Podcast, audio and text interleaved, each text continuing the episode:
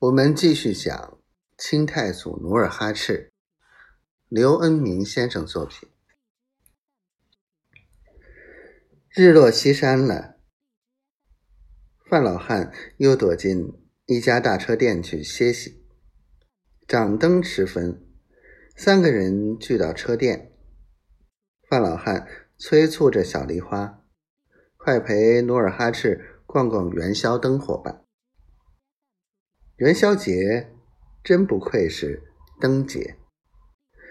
努尔哈赤和小梨花走出店房，迎面即见城楼纱灯高悬，把个城门楼照得明如白昼。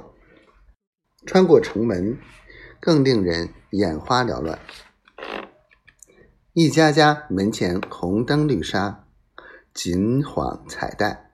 把条条大街装饰的五彩缤纷，像神话中的仙境。他他们穿过一条东西大街，来到十字路口。只听五月喧天，华灯万盏，关灯的人流络绎不绝。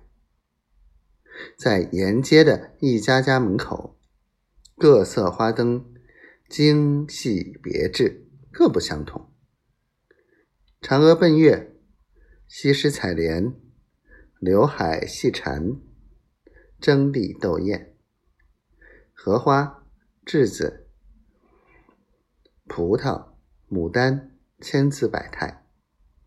鹤、凤、雀、猴、鹿、马、鱼、虾，奇巧动人。